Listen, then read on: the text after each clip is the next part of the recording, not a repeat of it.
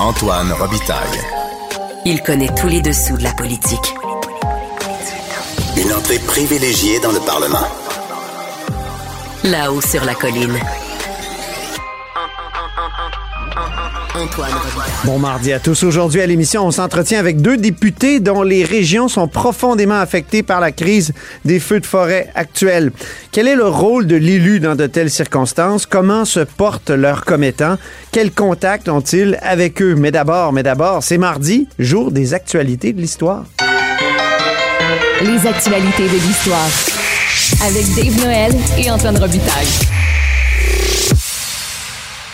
Mais bonjour, Dave Noël. Bonjour Antoine. Dave Noël, c'est notre chroniqueur d'histoire et accessoirement historien et journaliste, auteur entre autres de Montcalm général américain. Il est avec nous tous les mardis parce que l'histoire et le passé sont toujours d'actualité en politique. En fait, c'est ton dernier mardi avant l'automne. Oui. Parce que tu vas revenir cet automne, n'est-ce pas? Oui, tout à fait. Bon, c'est annoncé, c'est officiel. Parlons d'abord d'un sujet très estival, le stade municipal de baseball et le baseball en général. Oui, ben celui de Québec. Québec. Oui, c'est ça, de- le, le stade de la capitale euh, qu'on appelle aujourd'hui le stade euh, Canac. Ben oui. Euh, donc, euh, c'est ça, c'est un, stade qui a été construit en 1938, donc à, l'époque de Duplessis. Et c'est là que jouent les capitales de Québec. Euh, une équipe de, de baseball professionnelle. Euh, c'est dans cette ligue-là, la Ligue frontière qu'on appelle, dans laquelle jouent également les Aigles de Trois-Rivières, Mm. dans le même stade que celui des capitales sur le plan architectural. Donc, c'est... Ils parle- sont similaires, hein? sont identiques, en fait. On- Ah Le stade de baseball de Trois-Rivières et de Québec ont été construits la même année et c'est des stades jumeaux, donc euh, sur le plan architectural. Et euh, donc, à la fin mai, on apprenait que la Ville de Québec avait décidé de le garder parce qu'il y avait eu des rumeurs de selon lesquelles on- le stade serait rasé pour en construire un nouveau près du, Colisée, euh, le, centre Vidéotron, euh, où jouent les remparts. Euh, donc, c'est ça, on parlait de éventuellement le, le- détruire, on considérait qu'il était vétuste, mais finalement, la, Ville de Québec a décidé de le rénover pour 11 millions de dollars, rénover les, les- les aires extérieures, et tout en gardant le cachet. Donc, ça, ça s'est passé quand même... quand même euh, proche, parce qu'on ne sait jamais avec les, le patrimoine sportif, c'est un patrimoine qui est souvent utilitaire. On veut que Ben ce soit efficace, on veut qu'il y ait du stationnement autour, on veut que ça, les, les- les gens puissent entrer rapidement s- de- dans, dans le bâtiment, ce qui fait que c'est un patrimoine qui peut être menacé. Euh, et d'ailleurs, un conseiller municipal de la Ville de Québec, Jean-François Gosselin, en septembre dernier, qui avait évoqué ça justement, l'idée de démolir le stade pour en faire un plus grand. Et aussi, euh, ça- C'est un stade auquel les gens sont attachés à Québec. Moi, je me souviens d'une corvée de peinture, de nettoyage de- au début des années 90. là. On avait forcé d'une certaine façon la municipalité à garder le stade parce que là aussi, il était en danger, il était, euh, on, on songeait à le démolir. Oui, ben c'est ça, c'est jamais gagné. C'est pour ça qu'on en parle aujourd'hui. D'ailleurs, le Journal de Québec, samedi, nous apprenait que l'ancien propriétaire des capitales de Québec, euh, Mile Wolfe, euh, avait, lui, considérait que c'était une erreur de garder l'équipe des capitales dans le stade actuel. Ah oui? Il aurait préféré qu'on se tourne vers un nouveau bâtiment pour avoir plus de stationnement.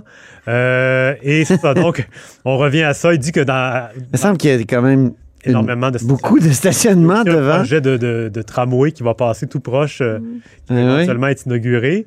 Euh, et fait amusant, M. Wolfe, c'est le beau-père de Jackie Smith, qui est la, la- la conseillère municipale et chef de Transition Québec. Ah oui. Donc, euh, c'est assez intéressant comme c'est quand même des, des- des approches assez différentes.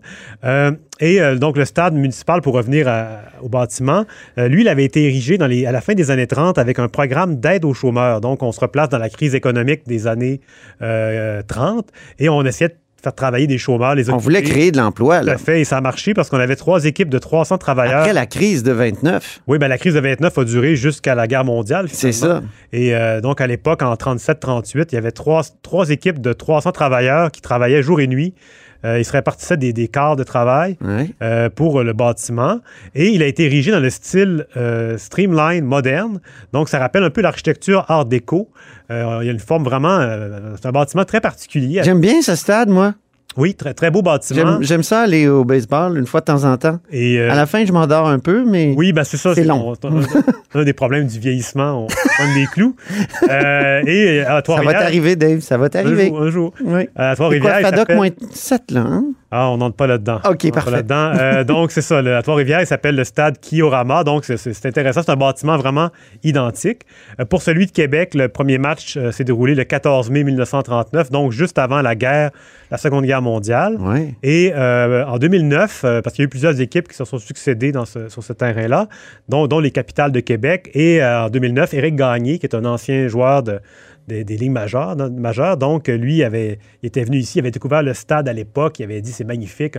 C'est vraiment unanime, l'ambiance euh, de ce bâtiment-là euh, fait penser. Ah, puis l'année où, où les années où Éric Gagné a, a lancé, c'était formidable. Oui, Il y avait une atmosphère de fou dans ce petit stade.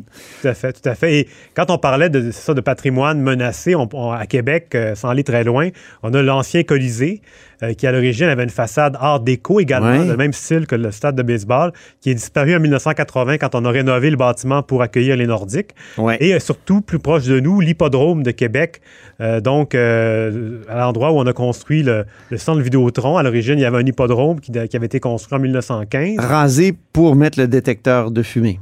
Oui, mais à à l'origine, le, le détecteur de fumée était censé être relié à la vieille structure de, l'hippodrome. Et j'ai retrouvé la, la citation du maire Labaume de 2012 qui, dit- qui expliquait que finalement, on ne garderait pas l'hippodrome de 1915. Il, dit, il disait Quand tu veux faire un crocodile, tu fabriques un crocodile. Quand tu veux faire un lion, tu fabriques un lion. Mais si tu essaies de faire les deux, ça va donner un crocolion. Donc, il Hein? voulait dire qu'on ne pouvait pas euh, Garder la façade. garder la façade, mettre le allier le neuf et le vieux comme on fait en- très facilement quand Oui. même. Donc euh, voilà, c'est un, dossier. euh, J'étais, très déçu. Je me souviens, on était dans le bureau, toi et moi, on était catastrophés. ben, Parce qu'on aimait bien la devanture de l'hippodrome. Oui, c'est ça. c'est un- c'est un- ça- L'hippodrome était sur le point d'être centenaire. C'est Mais un oui. patrimoine. Et c'est l'architecte qui avait fait l'hippodrome, c'est le même qui avait fait l'hôtel de ville de Québec, Georges-Émile Tanguay. Avant de passer au deuxième sujet, Dave, on écoute un extrait d'une chanson de Bob Bissonnette sur les capitales de Québec.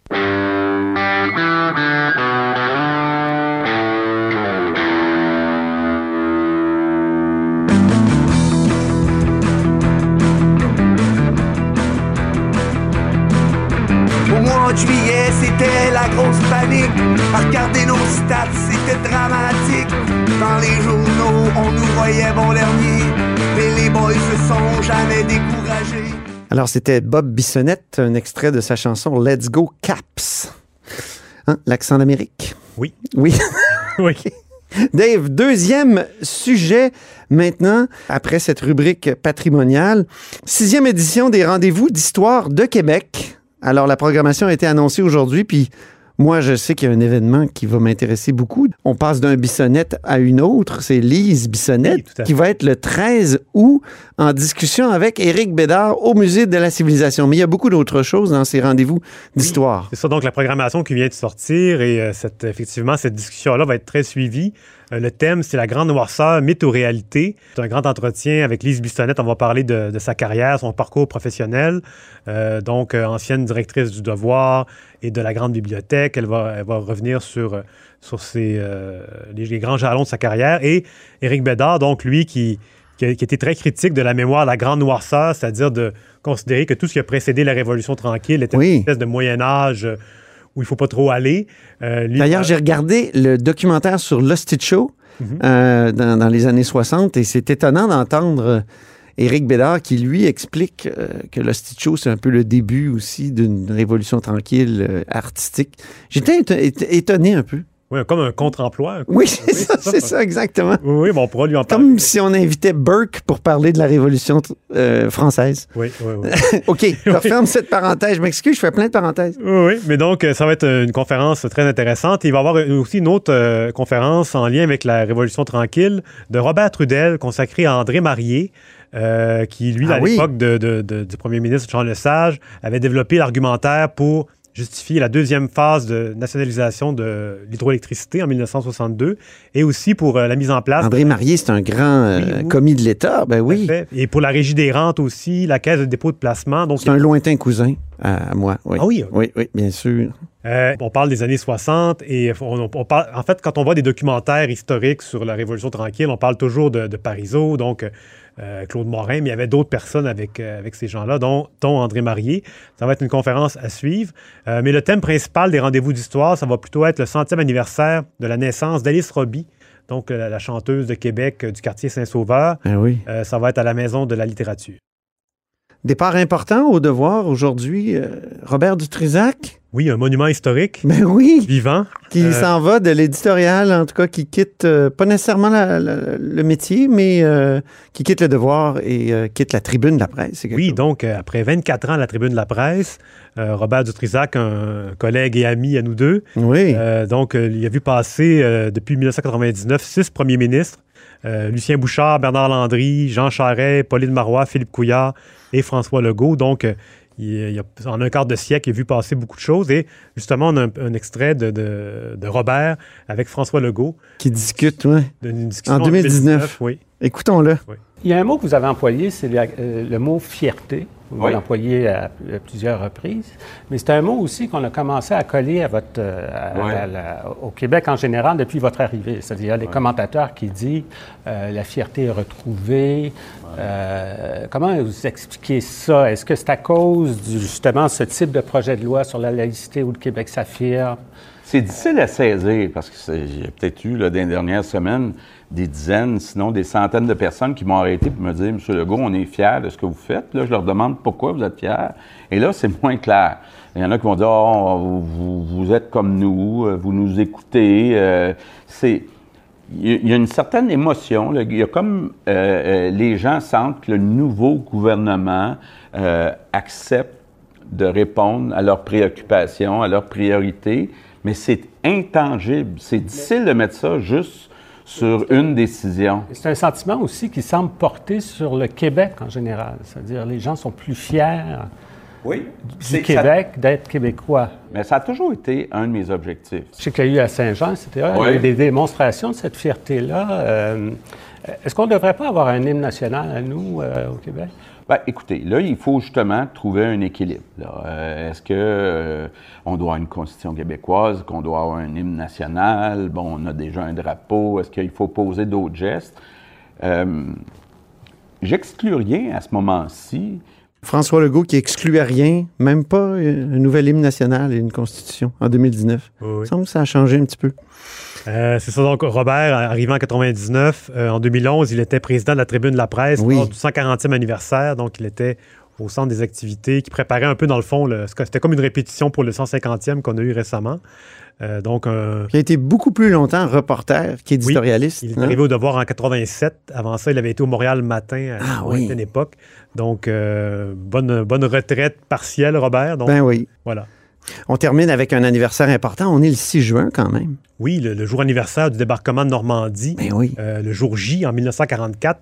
Euh, c'est le 79e anniversaire. Et avant de partir pour l'été, euh, j'ai pensé une petite suggestion de littérature, en fait plutôt un essai d'histoire, parce qu'il y a beaucoup d'ouvrages qui sont publiés sur le débarquement de Normandie. C'est très central.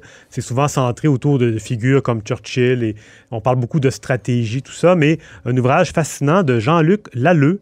Euh, ça s'appelle Combattre en dictature, 1900 1944, la Wehrmacht face au débarquement. Donc, c'est un ouvrage qui a été publié chez Perrin euh, l'année dernière, mais qui est toujours disponible en librairie. Il raconte vraiment le, le- le débarquement du, point de vue des défenseurs, donc Ah de oui. l'armée allemande. Et euh, il rappelle à quel point euh, le débarquement de Normandie, c'est pas un tournant comme on imagine en Occident. Nous, on en a fait le, le point tournant de la guerre, mais en Ouais. réalité, l'Allemagne en 1944 est déjà battue par l'URSS. Euh, c'est la dictature communiste qui a battu la dictature nazie, comme il le rappelle. Et euh, le débarquement de Normandie, ça fait un peu office de- de- d'opération de, diversion, mais en- évidemment, c'est une opération de grande ampleur. Mais euh, la guerre est déjà perdue à ce moment-là sur le front de l'Est. Et il rappelle que, le, par exemple, le mur de l'Atlantique, on, on parle beaucoup du mur de, de l'Atlantique, était le système défensif euh, et aménagé en France, en Belgique. Euh, c'était un peu un bluff. C'était oui, il y avait une ligne de défense, mais elle n'était pas très profonde. Et d'ailleurs, Mm. elle a été percée en cinq heures par les, euh, les assaillants Mm. euh, britanniques, canadiens et américains. Donc, une lecture très intéressante pour ceux qui veulent en savoir plus sur le déroulement vraiment au ras du sol de ce, ce combat-là qui, dont on souligne l'anniversaire aujourd'hui. Merci beaucoup, Dave. Bon été. Et on se laisse avec une chanson, une chanson de Jean-Frédéric Lafaille, justement, qui, qui rend hommage aux euh, Québécois, Canadiens qui sont morts sur euh, ces plages euh, de Normandie. Et on leur doit un peu notre liberté, comme il dit. Écoutons Jean-Frédéric Lafaille.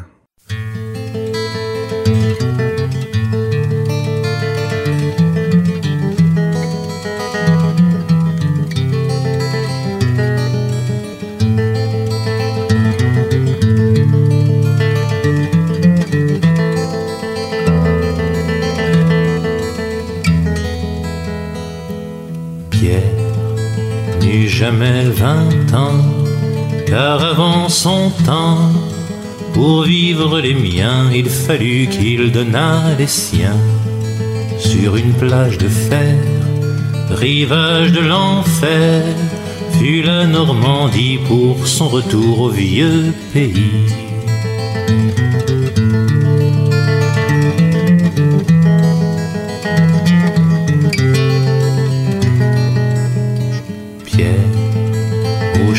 De bataille, tu vis les entrailles de la peur, la haine, toute la bêtise humaine. Si tu n'en revins, sache qu'on se souvient du grand sacrifice, la mémoire te rend justice.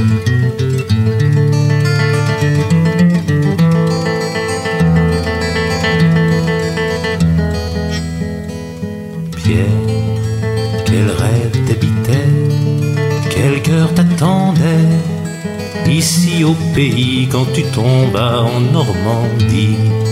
Soldat anonyme, sans drapeau, sans hymne, qui pleure à ton âme, qui perpétua ta flamme.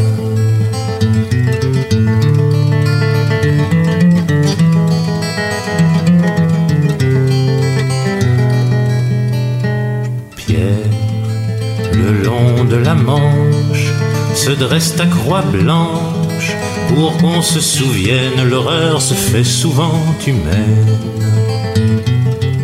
Pierre, sais-tu qu'aujourd'hui, en ta Normandie, d'hiver en été, la mer dit ton nom, liberté.